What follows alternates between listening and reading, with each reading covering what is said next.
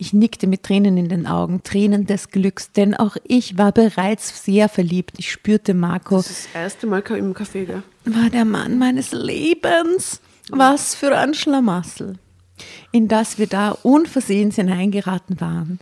Völlig unschuldig, denn wir, die Nachgeborenen, konnten doch gar nichts für das Beziehungschaos unserer leiblichen Eltern. Drama. Carbonara.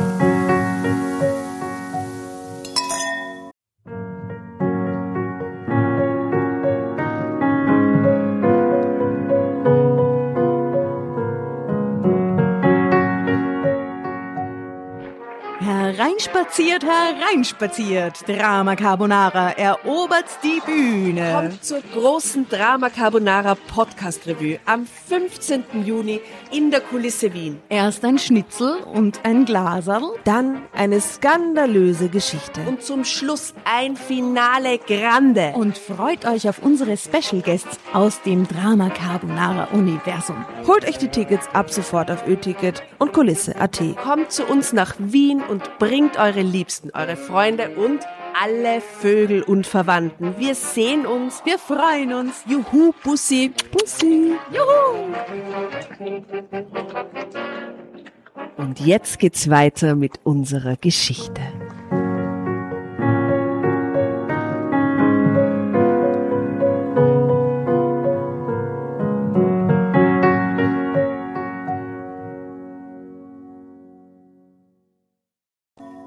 Eins, zwei, eins, zwei. Willkommen aus dem Hauptquartier von Drama Carbonara. Am Mike. Captain Tatjana. So sachlich wie möglich jetzt geheißen. Jetzt gackern die schon los. Am Mike. Hier, Jasna. Servus, Hallo. grüß euch. Liebe Asta, Ja. bitte begrüße unsere lieben Hörerinnen und Hörer da draußen so sachlich, So wie, sachlich möglich. möglich. Kein Drama heute. Okay. Guten Abend, äh, sehr verehrte Damen und Herren. Ich möchte Sie begrüßen, herzlich begrüßen bei einer weiteren Folge von Drama Carbonara. Wir garantieren wie immer für nichts. Vielen Dank für Ihre Aufmerksamkeit. Wunderbar. Und liebe Tatjana, grüß dich, Servus, wie geht's dir? So Ahoi. sachlich wie möglich. Dobre. ja, geht mir gut. Danke der Nachfrage. Selbst? Das war super sachlich. Weil das ist der Klassiker, oder? Vor allem selbst. Und wie geht's dir so, Jasna? Das sind so super klassische. Ja, eh gut. Und dir? Ja, du auch gut. Okay, ciao. Tschüss. Passt, wir sehen uns dann, Hey, how gell? you doing? Oh, War eine kurze Folge. Okay, also dann schönen Abend noch und bis zum nächsten Mal. Ciao. Also, natürlich nicht. Mm, Wir treffen uns wieder zu einer Dreier-Session. Ab und zu kommt das vor. Heute wieder. Wir wollten so seriös wie möglich wirken. Zwei Sekunden später ist es uns schon nicht gelungen. Schauen wir mal, was die Geschichte heute bringt. Ich habe nämlich keine Ahnung, ob die, äh, ob das jetzt was Ernstes wird, ob wir jetzt wirklich das Drama weglassen können in dieser Folge oder ob das Drama Wir könnten zuschlägt. versuchen, unabhängig, wie denn das Thema tatsächlich ist, so sachlich wie möglich zu reagieren. Ah. Innerhalb der Geschichte auf die, auf das, was da passiert. Okay. Mhm. Ja. Möglichst sachlich. Wir werden ganz sachlich an die Dinge herangehen heute. Um was geht's, liebe Tatjana? Es geht um verbotene Liebe, wie so oft. Viola K21 gesteht, ich habe meinen Halbbruder geheiratet. So, und jetzt reagier mal sachlich. Ja, passiert. Das klingt, das klingt interessant. Klingt aus Unwissenheit könnte sowas durchaus. Ja. Ich hoffe, es war nicht geplant. Den Halbbruder, okay. Jetzt wissen wir halt noch nicht mütterlicherseits, väterlicherseits. Macht es einen Unterschied oder nicht? Ich, Wie alt ist sie? Sie ist 21. 21. Oh, Oh, okay. Achso, Entschuldigung, es war zu unsachlich. Na, um Gottes Willen. Ich möchte, ich weiß gar nicht, wie ich reagieren soll. wie ich sachlich darauf Hui. reagieren soll. Okay, hört's zu. Ich kam als Baby zu Adoptiveltern. Ich kannte meine leibliche Mutter, meinen leiblichen Vater nicht. Mit 18 machte ich mich auf die Suche nach ihm. Was ich dabei fand, klingt wie aus einem schlechten Roman, ist aber wahr. Punkt, Punkt, Punkt. Natürlich ist es wahr. Aus welchem Heft ist die Geschichte? aus wahre Schicksale, Geschichten, die das Leben schreibt. 10 2021. Ah, Ich würde mir so Also- wünschen, dass wir mal eine Person hier bei uns am Tisch begrüßen dürfen, die wirklich einmal eine Geschichte geschrieben hat in den Heften. Das wäre echt toll. Es wär- Und die uns dann erzählt, dass es tatsächlich so war. Ja, na eben, die sie wirklich erlebt hat. Genau, das ist wirklich Hast erlebt du die hat. Geschichte mit dem Halbbruder? Ja, das war von mir. Das ist wirklich, mir ist mir wirklich so passiert, als ich damals, als ich 21 Das wäre echt war. cool. Ja, Ja. Oder generell einen, der die Geschichte geschrieben hat, unabhängig, ups. weiß Oder Tim und Tom. Ja, hätte ich auch gern. Was wären so Lieblingsprotagonisten, die ihr gerne mal einladen würdet, wenn sie Menschen, reale Menschen wären? Erika.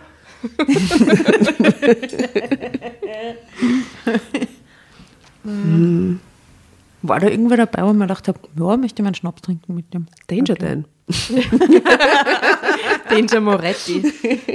Danger Moretti. Ja, Ja. war gut, Ja. war eine gute Figur. Ja. Aber dann fand ich sie fast noch geiler. Die Stalkerin. Ich glaube, mit der haben wir was lustig. Ja. Ja, die ist immer auf Abenteuer aus, oder? Schau mal, wir können ja dann am Ende von der Geschichte überlegen, ob wir die Vi Viola, heißt sie, äh, ob wir die gern treffen würden oder nicht. Weil wenn ja, dann laden wir sie einfach ein, oder? Ja. Wir probieren es. Wissen wir irgendwelche Ortsangaben und irgendwas noch nicht, gell? Nein, noch gar nicht. Ich fange mal an zu lesen. Dann Sehr gut.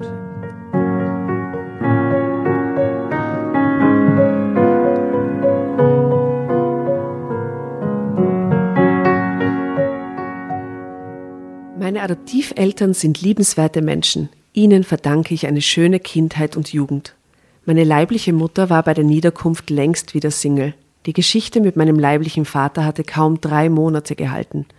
Sie waren sich schnell einig, dass sie nicht zusammenpassten. Das erfuhr ich als 16-Jährige durch einen Brief, den mir meine Mutter schrieb. Da lag sie bereits im Hospiz und wartete auf den Tod, was im Brief mit keinem Wort erwähnte. Später erfuhr ich, dass sie eine Woche später an Leukämie starb. Was ist das, das, ein unsachlicher Start in, das, in diese Geschichte. Aber wir wissen zumindest, nachdem es sich scheinbar um ein Kind handelt, das adoptiert worden ist bei ihr, dass sie es einfach nicht, äh, es ist zumindest kein geplanter, weirder, Mhm, vielleicht ist gar nicht ihr echter Halbbruder, sondern nur der Sohn von den anderen Eltern oder so. Ja. Man, vielleicht sind sie nur, leben sie in derselben Familie. ah, so wie- kann es auch sein. Ja, das stimmt, das schließt sich auch nicht aus. Mhm. Was? Oder sie Ein lernt halt, echter Halbbruder ist ja, der hat ja fix ein Elternteil. Ja, so Gleich. wie wenn Noah Kind von euch bei euch wohnen wird, aber es ist halt mit niemand sonst verwandt. Ja. Nur mit einem Elternteil. Aber dann wäre es kein Halbgeschwister, sondern dann wäre es ein Stiefbruder, Stiefschwester oder so. Mhm. Halb ist fix blutsverwandt. okay. Es Wir wird so werden sein, sehen. die, dass die Mutter ähm, nachher nur ein Kind gekriegt hat und ihr das nie erzählt hat. Scheinbar gab es ja nicht viel Kontakt, ne? Na, oder vorher. Bereits ein Ja, Kind hatte. oder schon eins hatte und schon als, als Adoption freigegeben hatte, das stimmt. Ja, wir sind solche Sie schrieb-. Total. Sie schrieb den Brief mit den letzten Kräften, die ihr noch blieben. Deshalb war er so kurz. Er enthielt nur wenige Sätze. Meine Mutter ließ mich wissen, dass sie mich geliebt habe, vom Tag meiner Geburt an. Aber sie sah sich außerstande, damals selbst erst 20, mich alleine großzuziehen. Sie hatte kein Geld und befand sich mitten im Studium. Das verriet der erste Teil des handgeschriebenen Briefes. In einem zweiten Abschnitt teilte sie mir Namen und Geburtsort meines Vaters mit.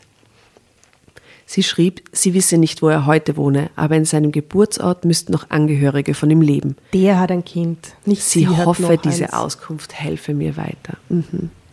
In ewiger Liebe, deine Mama. So endete das Schreiben. Dazu muss man vielleicht noch wissen, ich hatte als Kind immer wieder, also in einigermaßen regelmäßigen Abständen, Kontakt zu meiner Mutter gehabt. Sie hatte mich als Baby für eine sogenannte offene Adoption weggegeben. Diese Art von Adoptionsverfahren beinhaltet ein Besuchs- und Kontaktrecht für die leiblichen Eltern. Im Gegensatz zu einer anonymen Adoption, wo keinerlei Kontakt besteht zwischen Kind und leiblichen Eltern. Bei Erreichen der Volljährigkeit hat ein adoptiertes Kind dann aber auf jeden Fall das gesetzlich verankerte Recht zu erfahren, wer seine leiblichen Eltern sind. Ich hoffe, euch ist das alles sachlich genug. Ja, durchaus. Ich bin ganz angetan von der Sachlichkeit. Mhm, gell? Mhm. Indem meine Mutter mir diesen Brief vor ihrem Tod schrieb, kam sie einer letzten Verpflichtung nach. Ich hatte sie schon mit 13 erstmals nach meinem Vater gefragt, aber keine Antwort bekommen. Mit 13? Ich möchte auch meiner Verpflichtung folgen und Drama Carbonara sagen. Das ist äh, sehr galant von dir. Diese Vollpfosten. Ich hatte. Ich hatte.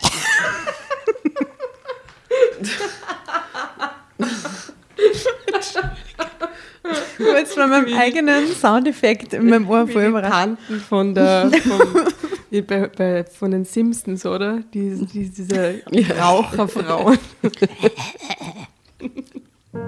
Also.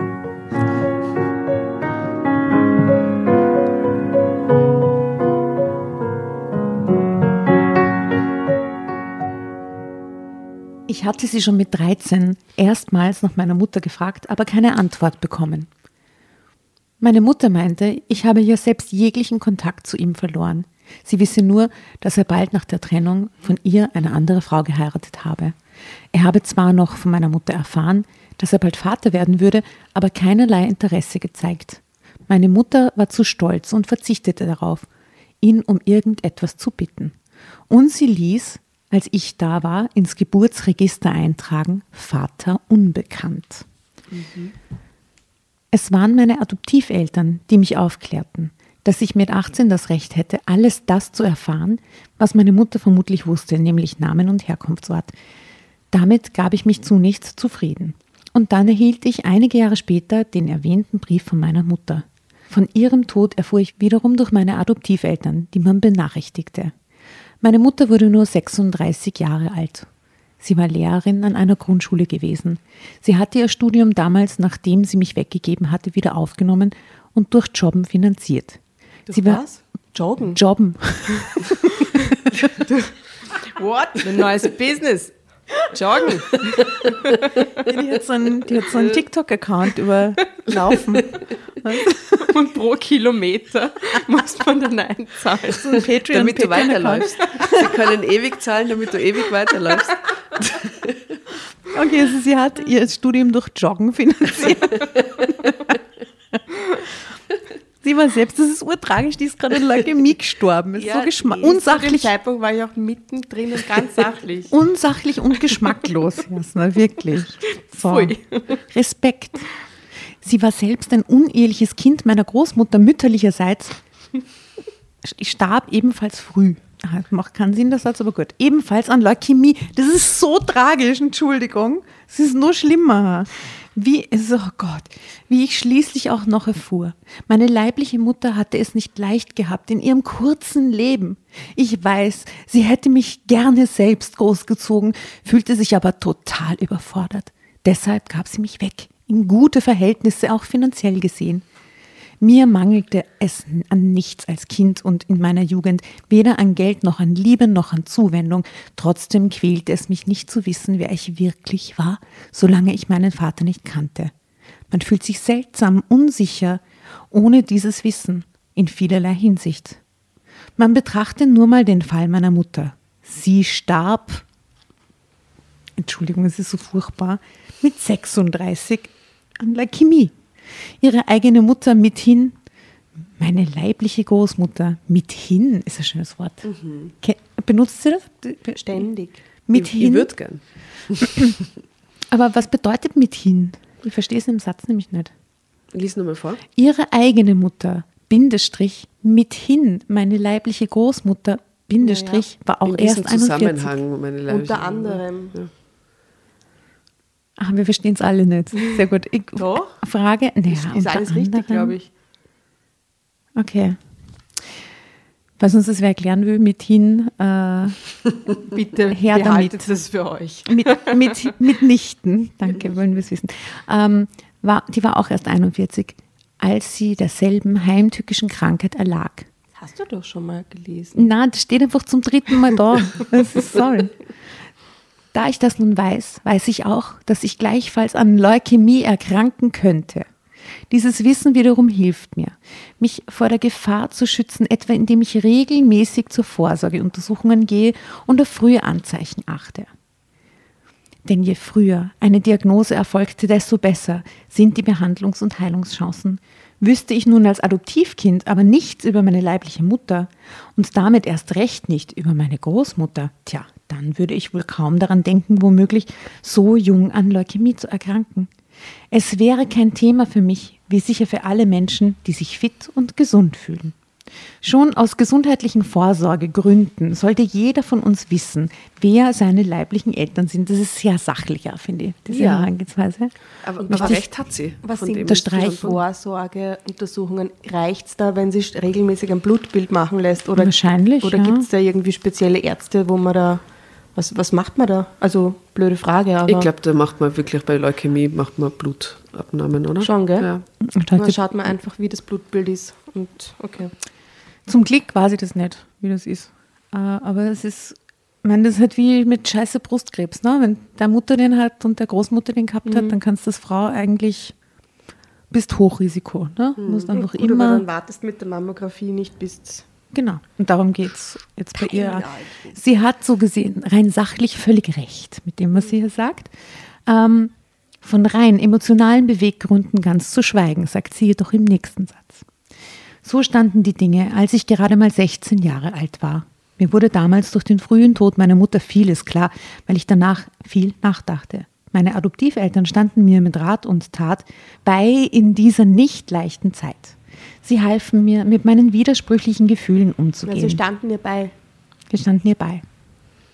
Bis ich reif genug war, um selbst weitere Schritte zu planen. Mit 18 war mir klar, ich wollte jetzt so bald wie möglich meinen leiblichen Vater finden, mich wenigstens einmal mit ihm treffen und aussprechen.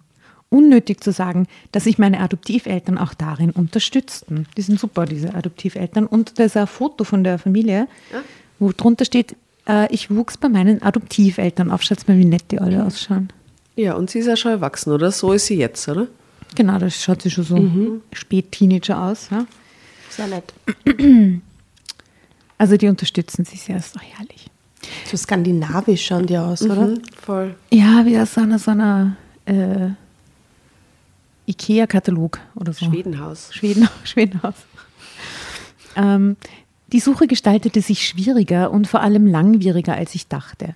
Bis wir eines Tages herausfanden, dass mein Vater bei der Heirat mit einer Französin deren Nachnamen angenommen hatte, was meiner Mutter wohl nicht bekannt gewesen war. Bald nach der Hochzeit war das junge Paar umgezogen und danach hatte es in relativ rascher Folge noch mehrmals Wohnorte gewechselt. Das, das wird schwierig. Bildlich gesprochen waren die beiden durch die ganze Republik gezogen, angefangen vom Non Nonhorden, Vom Norden. vom hohen Norden bis hinunter in den Südwesten. Als letzte Meldeadresse fand ich sie irgendwo in einem kleinen Ort am Bodensee. Ich reiste kurz darauf, kurz entschlossen dorthin. Ich läutete mit pochendem Herzen an der Haustür. Es öffnete mir eine attraktive Frau, deren Alter ich nicht zu schätzen wagte. Sie wirkte jugendlich, mochte aber durchaus Anfang bis Mitte 40 sein. Drama Carbonara Baby.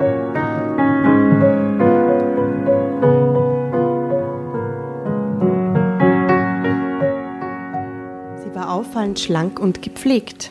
Als sie mich fragte, womit sie mir helfen könne, sprach sie mit französischem Akzent.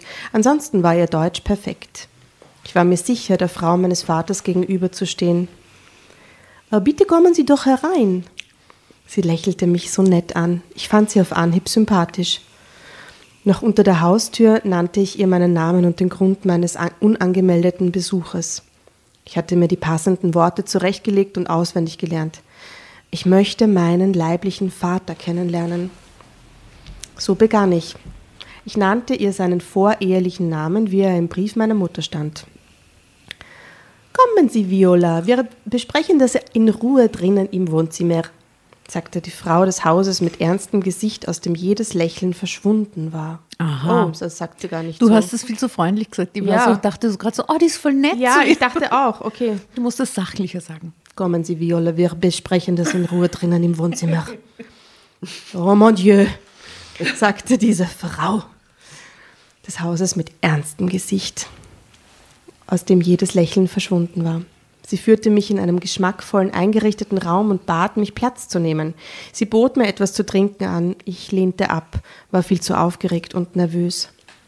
Und dann sagte sie es mir. Oh Gott. Oh nein. Viola, Er ist an Leukämie verstorben. Gott, oh nein. mein Mann ist vor zwei Jahren bei einem Unfall in den Bergen ums Leben gekommen. Okay, ja, schlimm genug. Es war beim Skifahren. Eine Lawine hat ihn und seine Freunde erwischt. Die anderen konnten sich selbst retten. Gregor hatte die Bergwacht erst am nächsten Tag gefunden. Da war es zu spät. Oh Gott, das ist schlimm. Ich weiß heute nicht mehr, was ich genau gefühlte, fühlte in diesem Moment. Nicht viel, glaube ich. Ich war innerlich wie betäubt. Auf so eine Nachricht war ich nicht im mindesten vorbereitet gewesen. Ich hatte mit allem gerechnet, etwa, dass mein leiblicher Vater mir die Tür weisen würde oder andere unangenehme Dinge passierten. Aber dass auch er bereits tot sein könnte, nein, das hatte ich nicht erwartet. Bernadette bemerkte meine Fassungslosigkeit. Sie stand auf und meinte, ich mache uns einen starken Kaffee und dazu trinken wir einen Cognac.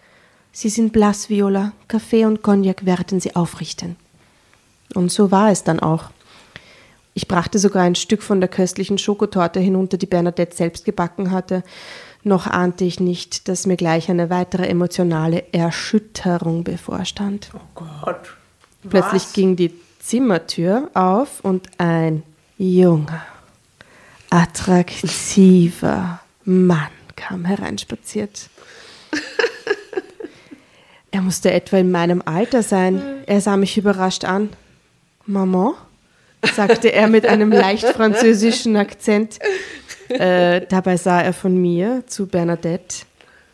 Ich wusste nicht, dass du heute Besuch erwartest, sonst wäre ich nicht einfach so hereingeschneit. Er sah wieder Ein mich an. sachlicher junger Mann. Er sah wieder mich an und unsere Blicke tauchten ineinander.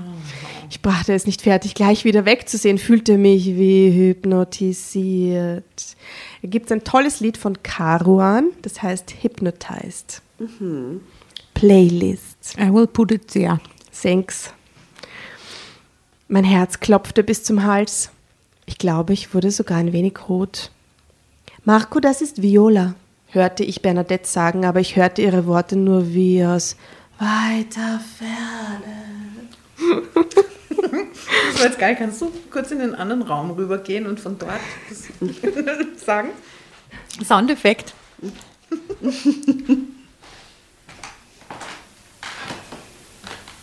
Marco, das ist Viola. Sehr schön. Vielen Dank für Ihre Kooperation. Danke für Ihre Kooperation.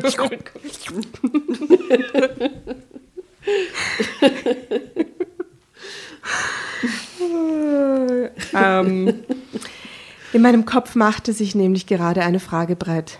Großer Gott, Viola, ist dies etwa dein Halbbruder? Ich brachte keine Tone raus, hörte nur zu, wie Bernadette ihren Sohn an den Tisch bat im Café und Torte anbot. Einen Cognac lehnte er ab. Er wollte später noch mit dem Motorrad herumfahren bei dem schönen Wetter. Stumm hörte ich an, wie Bernadette Marco den Grund meines Besuches nannte.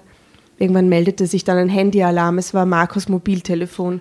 Er warf einen Blick aufs Display, nahm das Gespräch an und ging aus dem Zimmer, das Handy am Ohr. Kaum waren wir alleine, da begann Bernadette zu erzählen, wie alles begann zwischen ihr und meinem Vater. Sie hatten sich im Jahr vor meiner Geburt kennengelernt in Berlin. Sie studierte dort Germanistik und Politik, wollte Journalistin werden. Sie traf meinen Vater und verliebte sich Hals über Kopf in den jungen Ingenieur. Doch die Beziehung wurde recht bald schon schwierig. Bernadette gab offen zu, damals manchmal rasend eifersüchtig gewesen zu sein. Mein südfranzösisches Temperament ging öfter mit mir durch, erklärte sie mit einem entzückend verlegenen Lächeln. Sie berichtete weiter.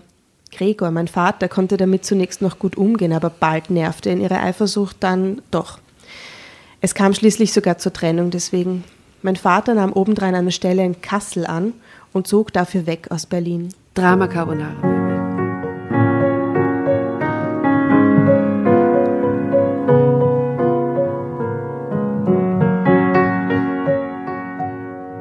Bernadette stürzte sich kurz darauf trotzig in eine Affäre mit einem ihrer Professoren. Der wiederum war verheiratet, was Bernadette leider zu spät herausfand. Sie beendete die Sache dann schnell wieder. Bald darauf traf ein erster Brief meines Vaters ein. Darin gestand er zwar ein, unterdessen eine andere Frau kennengelernt zu haben.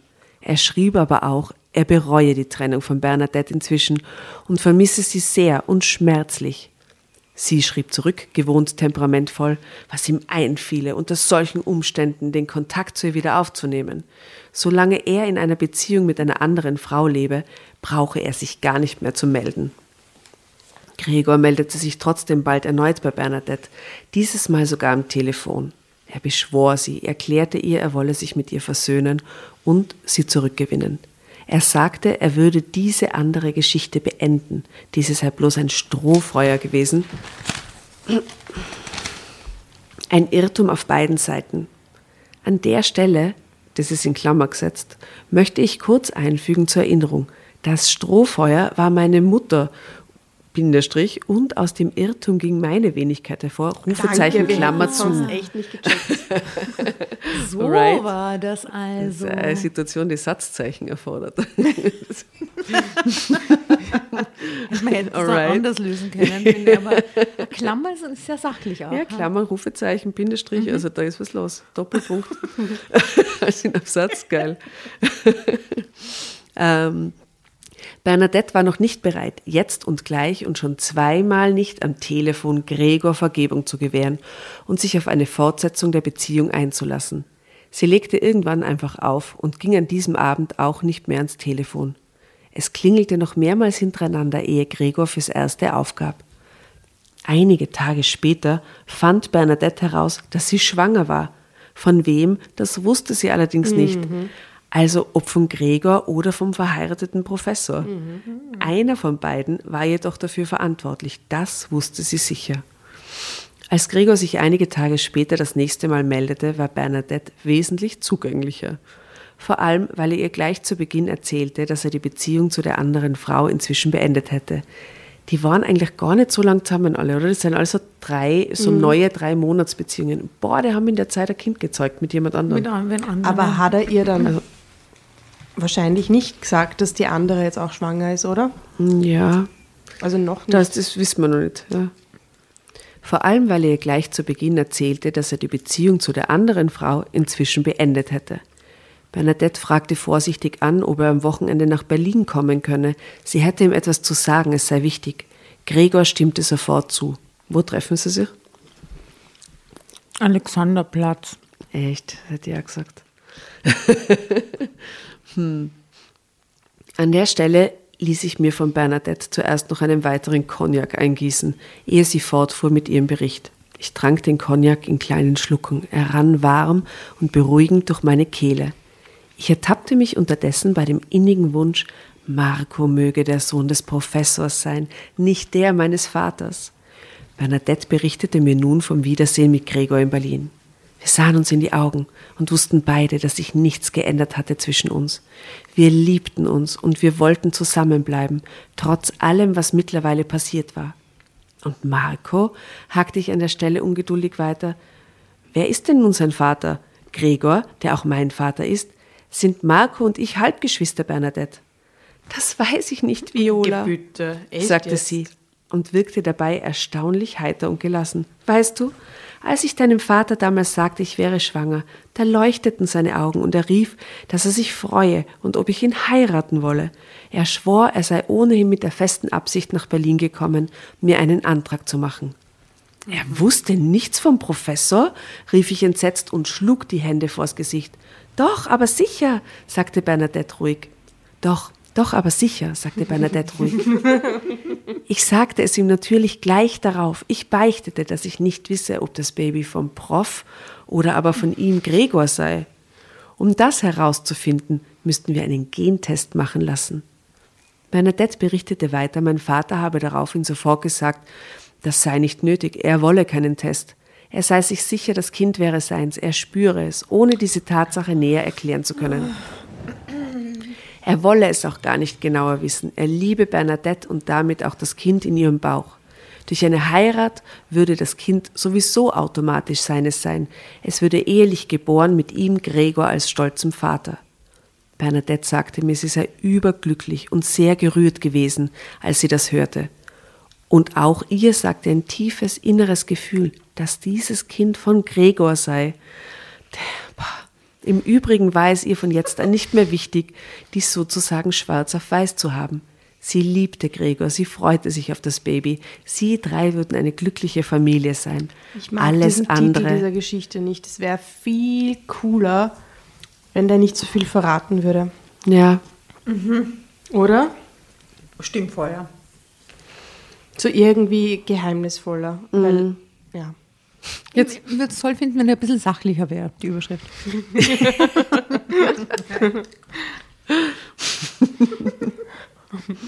hm. Es wurde dann noch gleich noch beschlossen, dass Bernadette ihr Studium für eine Weile unterbrechen und mit Gregor nach Kassel ziehen würde, gleich nach der Hochzeit. Wenn das Kleine ein Jahr alt wäre, würde Gregor versuchen, sich nach Hamburg versetzen zu lassen. Dort hatte seine Firma eine weitere Geschäftsstelle. Dort konnte Bernadette dann auch ihr Studium fortsetzen. Und genau so wurde es dann gemacht. Bald nach der Hochzeit gab es einmal noch heftige, aber zum Glück nur kurz andauernde Turbulenzen der jungen Ehe. Da erfuhr nämlich mein Vater von Seiten meiner Mutter und per Brief, dass ich unterwegs wäre. Meine Mutter schrieb, sie wolle nichts von ihm, weder für sich noch für das Kind. Sie sei nur der Meinung, er solle zumindest Bescheid wissen. Er zeigte Bernadette den Brief. Sie hatten sich nämlich bei der Hochzeit auch geschworen, sich stets die Wahrheit zu sagen, auch wenn diese schmerzhaft war. Das finde ich einen, einen guten Deal, muss ich sagen. Ja, aber ich wundere mich, warum sie sich dann vor zwei Jahren nicht aufgemacht hat, sie zu suchen, nachdem sie wusste, der Typ hat irgendwo eine Tochter und jetzt ist er gestorben. Hm. Ja, berechtigte Frage, ja. Hm. Möchte ich nur leicht hm. sachlich anmerken. Ja. ja. Danke, Jasna. Gerne.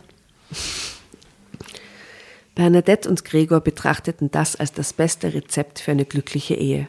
Und habt ihr eine glückliche Ehe geführt? fragte ich. Sehr glücklich sogar, Viola, aber leider hatten wir nicht so viele Jahre zusammen. Ich sagte, meine Mutter hat Gregor damals geschrieben, er fühle sich dem Kind und ihr gegenüber zu nichts verpflichtet.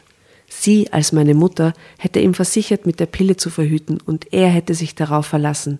Ja, bestätigte Bernadette, er hat mir den Brief gezeigt, ehe er ihn abschickte. Er sagte mir, deine Mutter hätte noch andere Männer gekannt. Ich weiß das alles nicht, Viola, aber ich habe dem Mann geglaubt, den ich liebte und der mich liebte. Denn in dem Punkt war ich mir ganz sicher, eine Frau spürt so etwas. Drama, Carbonara, Baby. Hast du es gespürt? Mm, ja. Ganz unsachliches Gefühl kurz. Ich möchte mich entschuldigen. Schnell.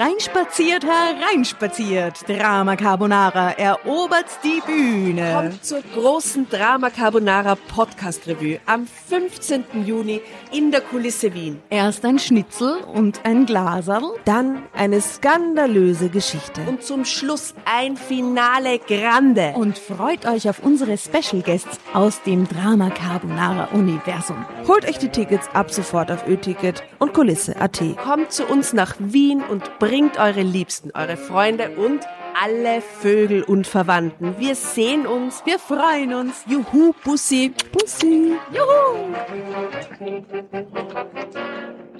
Und jetzt geht's weiter mit unserer Geschichte.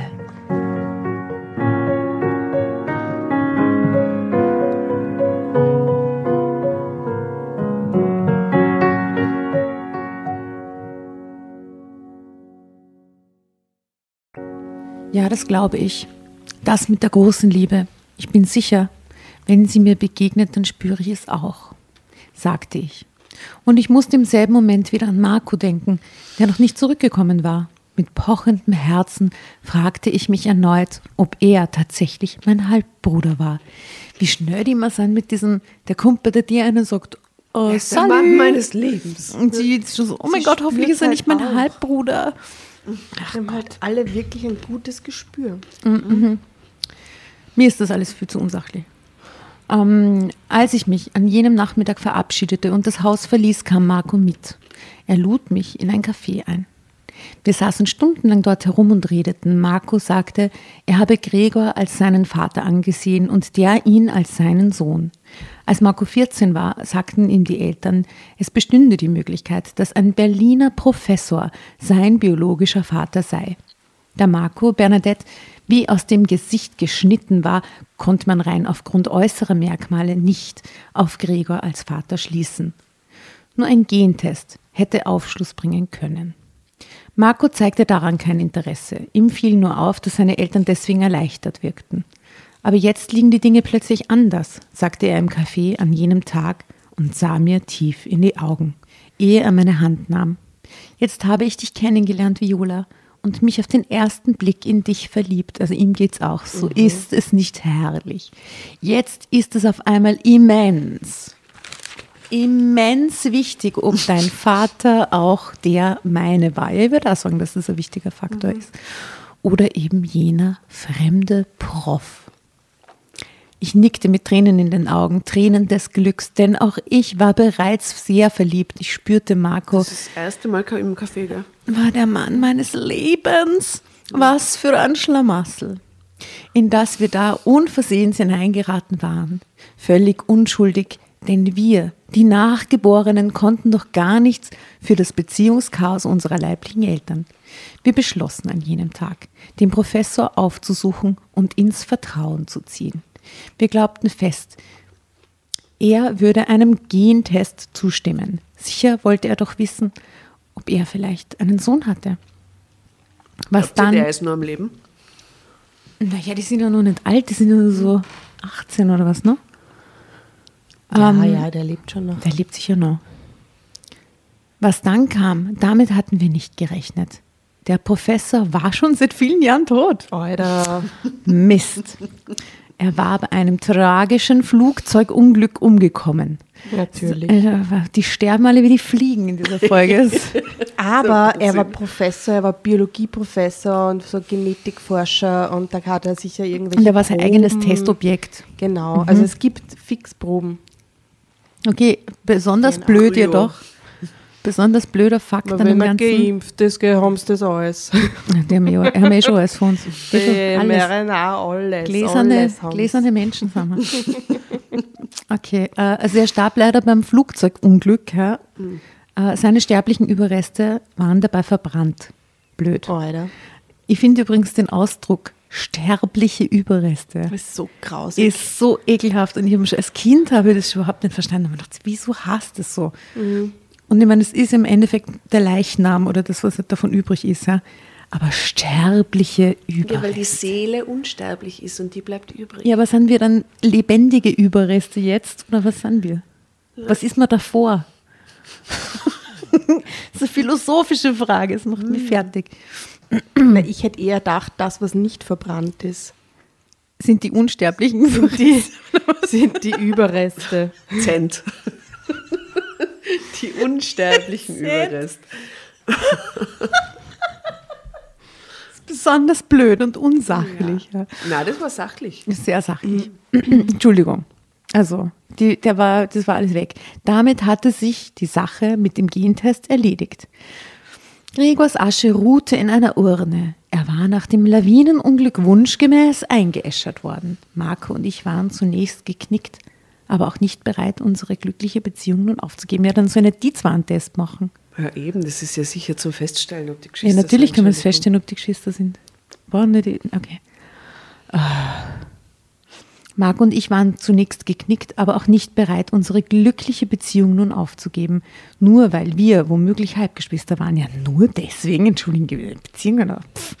Wir liebten uns viel zu sehr. Wir wollten heiraten, für immer zusammenbleiben. Bernadette litt mit uns, ebenso meine Adoptiveltern. Aber niemand konnte uns helfen. Wieso macht doch ihr so einen Test? Das ist so.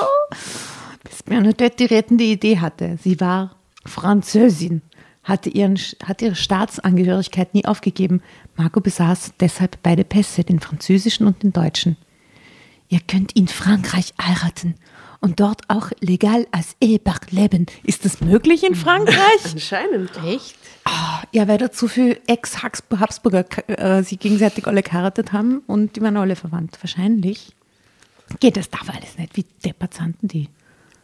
Das macht mich wahnsinnig. Entschuldigung. Ich möchte ein Lied auf die Playlist hauen. Von John Legend, Ordinary People.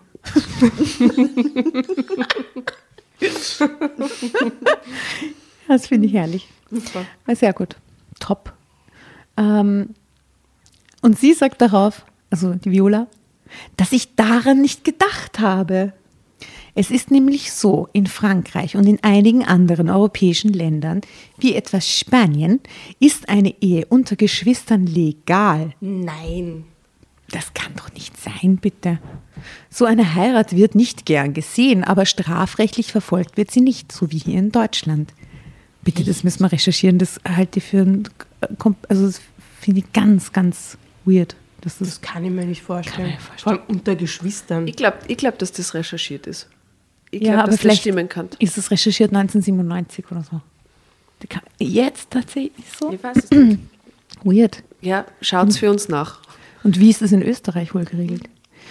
Marco holte aufgeregt seinen Laptop herbei.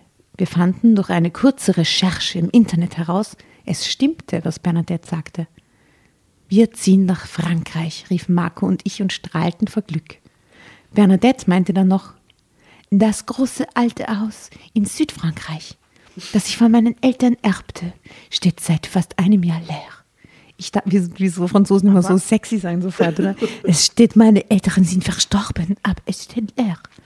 Aber moralisch haben die überhaupt keine Bedenken, oder? Ja, vor allem sind es wirklich dumme Menschen, weil, warum machen sie nicht einfach trotzdem einen Gentest? Sie brauchen nur den Fet- die Väter nicht. Sie können ja auch anhand ihrer eigenen DNA herausfinden, ob es Geschwister sind oder nicht. Vielleicht wollen sie es gar nicht Ja, so eben, so wie das klingt, wollen sie es vielleicht, ist es eh nicht so wichtig. Also sind die ignorant und blöd. Besonders gute Kombination. Top. Nein, außer sie sind halt einfach verliebt. Ja, genau. Ignorant, blöd, slash verliebt. Ja, super. Also, was Blödes. Und dass die Mutter da so mitmacht, oder? Ihr könnt es ausarbeiten. Ich dachte daran, es zu verkaufen, wenn Marco es nicht will. Alleine wollte ich dort nicht leben, aber jetzt. Jetzt ziehen wir drei dort ein, rief Marco. Spitzenidee. Wir renovieren es von Grund auf. Du, Maman, bekommst das Nebenaus mit einem kleinen Garten, wie du es dir erträumt hast. Von diesem Moment an ging dann alles ziemlich schnell. Wir wollten keine Zeit verlieren. Inzwischen sind Marco und ich auch bereits verheiratet. Das Haus renovieren wir langsam und schrittweise. Das meiste dabei machen wir selbst. Bernadette greift uns finanziell großzügig unter die Arme bei dem Projekt. Sie selbst wird erst herziehen, wenn alles fertig ist. Und sie wissen es immer noch nicht. Wir haben also Zeit und gehen die Sache entspannt an. So entspannt, wie sich das Leben generell hier im Süden anfühlt. Marco, Und wovon leben die? vom entspannt sich anfühlen und Okay. was Die soll das? die Die gehen das nichts, Risiko ein, dass sie äh, Kinder haben, die da Schäden davontragen durch diese Allianz. Das ist total unverantwortlich und furchtbar. in Ja, aber wer sagt, dass sie Kinder haben müssen? Nee, die sind so happy, peppy verliebt und dann Heisel bauen. Und im nächsten Satz steht da schon irgendwas mit eigene Kinder. Ich greife vor. Wir haben, ah, oh, Entschuldigung. Sorry, ich nehme alles zurück. Wir haben gemeinsam entschieden, keine eigenen Kinder in die Welt zu setzen, falls wir tatsächlich genetische Halbgeschwister sind. Bestünde das Risiko, ein behindertes Kind zu bekommen. Wir wollen später Kinder adoptieren. Es gibt ja so viele elternlose Kleine. Außerdem bin ich selbst bei großartigen Adoptiveltern aufgewachsen. Ich weiß von daher, zu guten Eltern wird man nicht automatisch durch die Geburt eines Kindes. Es kommt darauf an, wie sich die Beziehung danach gestaltet. Marco und ich tragen eine starke Liebe in uns. Das spüren wir Ich täglich aber aufs als Neue. Adoptivkind auch nicht hin zu, zu, zu einem gestörten Adoptivkind, das seinen Halbbruder dann geheiratet hat. Also, oder da willst du nicht wohnen. Ja, aber das kann sie nicht entscheiden. Das Kind. Ja, eh, das ist furchtbar. Ich Oder? halte das für seltsam und unsachlich und verantwortungslos. ist echt. Ja, ich weiß. Wir sind sehr glücklich und bereuen es keine Sekunde aus Deutschland weggezogen zu sein. In Frankreich dürfen wir unsere Liebe offen leben, ganz ohne Wenn und Aber. Das allein ist Gold wert. Ich bin mir zwar sicher, man könnte uns auch in Deutschland nichts anhaben, zumindest wenn ich logisch und nüchtern nachdenke und sachlich vor allem. Wer will uns dann nachweisen, dass wir Halbgeschwister sind? Wir wissen es auch selber nicht, auch wenn einiges darauf hindeutet. Aber es fehlen die Beweise. Ein Gentest ist aufgrund der traurigen Umstände ja nun leider nicht mehr möglich. Doch, er ist möglich, ihr Dumpfbackener. Das macht mich wahnsinnig. Bei mir steht in den Papieren obendrein Vater unbekannt. Ein altes Sprichwort sagt, wo kein Richter, da kein Henker. Marc und ich gehen trotzdem lieber auf Nummer sicher und leben dort, wo man uns sicher keinen Ärger machen wird, schon aufgrund der im Land herrschenden Gesetzeslage nicht. Yay! Ende. Oh, Champs-Élysées. Oh, Champs-Élysées. Ich weiß gar nicht, wie du reagieren soll. Schreibe drüben, die schreibe drüben, die schreibe drüben, schreibe drüben, schrümpe, dümpe, schrümpe. Und das kommt auch auf die Playlist. Hey, was ist das für ein Scheiß, Tatjana?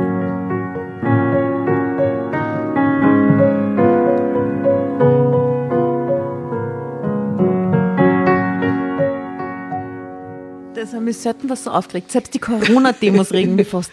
Nee, Also, regen mir auch auf. Wenn du quasi jetzt eine Einladung in Südfrankreich von der Viola bekommst, Ge- kriegst du ein Watschen. Ein Watschen rechts, links. der, der, der schenke so ein My Heritage. Das ist 17 Dr., äh, Genkit. 14 Dr. Schädelwogen. My Heritage. Euro geht schon. Ja, stimmt. Oder rei- Gastgeschenk. geh hin, reiß einer beide Haare aus, schick sein. Ja. Und dann winkst du mit dem Kuvert. La, la, la. Ja, passt. Wir wollen es eh nicht wissen. Na, sowas Blödes, wirklich. Pff. Ja. Aber wir haben die Geschichte versprochen, irgendwann mal auf Insta, dass wir sie lesen und Ja, das stimmt. wir haben das heute Uns hat es zufrieden, hat euch ja, gefallen. Und was es wert. und was es wert. Ich finde es komisch, dass die Bernadette so irgendwie keine Meinung dazu hat. Wieso Wieso, die hat Meinung, die zieht hin. Also die hat ja wohl eine klare Meinung ausgedrückt, oder? Wir haben übrigens vergessen, dass noch ein Foto ganz zum Schluss, wo die beiden, wo die beiden sieht, wo sie so im Swimmingpool sind, in Südfrankreich. Echt, einen Swimmingpool? Echt? Wir waren dann einfach schon. Nur, vielleicht geht es nur um den Swimmingpool und um den netten Lifestyle. Gott, die Leute. Und ist es jetzt verantwortungsbewusst, dass sie selbst keine eigenen Kinder kriegen und eins ado- adoptieren Ja, möchten? urverantwortungsvoll finde ich das, wie sie agieren. Sehr sachlich zum Glück. Ja, ein Aufregergeschichte. Zum sachlich bleiben. Zum Sachlichen. ja, eine Sachlich werden. Hey, aber ähm, die haben dann so eigene Kosenamen. Er sagt so Josses. Na, war ich und sie so, hey Brudi. hey Brudi. Dann kriegt Hey, der Brudi Letten geschenkt. das wäre super. Ja. Okay, weird. Ich finde es weird. Ja, sehr. Irgend so ein Geschwistersong, der gut passen würde. Brüderlein und Schwesterlein aus der Fledermaus, aber das ist schon drauf. Ich glaube, wegen der Tim und Tom Geschichte. Ist schon drauf. Ist schon drauf, ja. Sonst Brüder, Brother, Sister. Gibt es in irgendeiner Band, die The Brothers, eine Mama sind die Papas, blöderweise. nicht. Jonas Brothers. The Brothers and the Sisters. Oh, ich hätte gern was von Sohn drauf. Sehr gut. Ähm, und von die Pointer Sisters. Super. Sind zwar nur Sisters, aber ah, who cares? okay, Fotos, Insta, Facebook. Ihr wisst Bescheid, gell? Ja. Ich hoffe, das Oh. war euch nicht zu Anthony sachlich. and the Johnsons, You Are My Sister. ah, herrlich. Super. Okay. Sehr schön. Ja, jetzt lassen wir es sein. Also Ja. ich, ich hoffe, es war weder zu sachlich noch zu unsachlich. Ich möchte mich entschuldigen, falls ich ein bisschen entgleist bin zum Ende hin, aber es provoziert mir einfach. Du brauchst einen Schnaps. Ähm, ich brauche ja Schnapsal. Ähm, ich wünsche eine herrliche Zeit. Äh, meine Verehrung, liebste Grüße aus Wien an der schönen blauen Donau. Tschüss. Gute Nacht. Träumt was Gute Schönes. Nacht.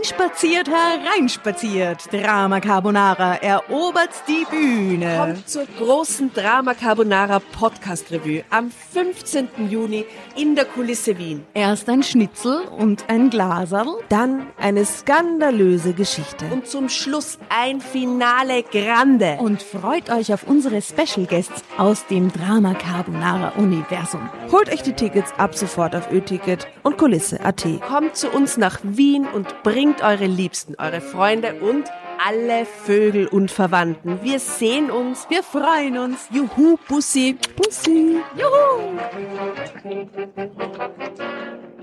Und jetzt geht's weiter mit unserer Geschichte.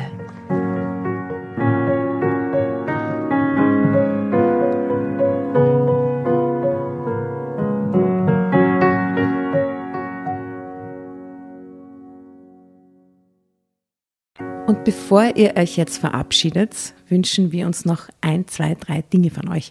Und zwar erzählt euren Freunden, euren Omas, euren Tanten von uns und folgt uns auf Instagram und Facebook äh, oder schaut vorbei auf www.dramacarbonara.at, um alle dramatischen Wendungen aus erster Hand mitzuerleben. Falls ihr noch nicht dazu gekommen seid, abonniert uns auf Apple Podcasts und Spotify und schreibt uns eine gerne Bewertung. Wir freuen uns darüber wie wahnsinnig und für andere Hörerinnen ist es auch eine tolle Entscheidungshilfe. Und zuletzt, helft uns bei der Recherche. Die Hefte gibt's in jeder Trafik und wir freuen uns über eure Fundstücke in unserem Podcast Drama Carbonara laut und kommentiert vorzulesen. In diesem Sinne, ciao, Bussi, Baba und Viert euch!